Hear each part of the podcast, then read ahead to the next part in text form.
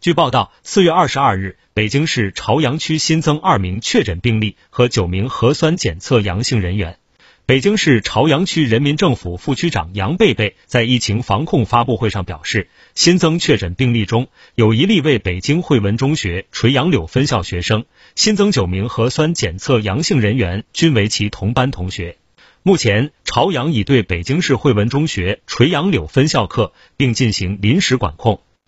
杨贝贝介绍，朝阳区坚持快流调、快管控、快检测，对风险点位、风险人员进行全面排查，努力以最快速度阻断疫情传播链条。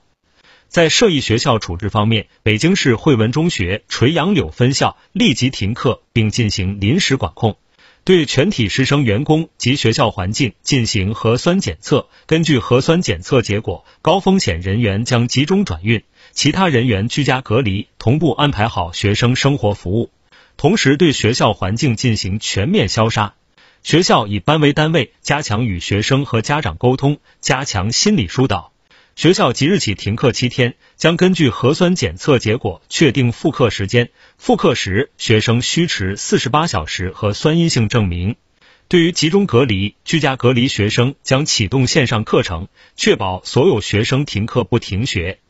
在落实风险点位管控方面，朝阳依据最新流调排查和核酸检测结果，经综合评估，对病例居住地及涉及的潘家园街道、松榆东里十一号楼、二十三号楼、四十二号楼、南磨房双龙南里一百三十二号楼、十八里店乡周庄中路二十号院五号楼、十八里店乡横街子村九号、横街子村电管处、十八里店乡周庄家园三期 B 区五号楼。十八里店乡周庄家园东里十九号楼、十八里店乡红善家园一百零一号楼采取临时管控措施。听头条，听到新世界，持续关注最新资讯。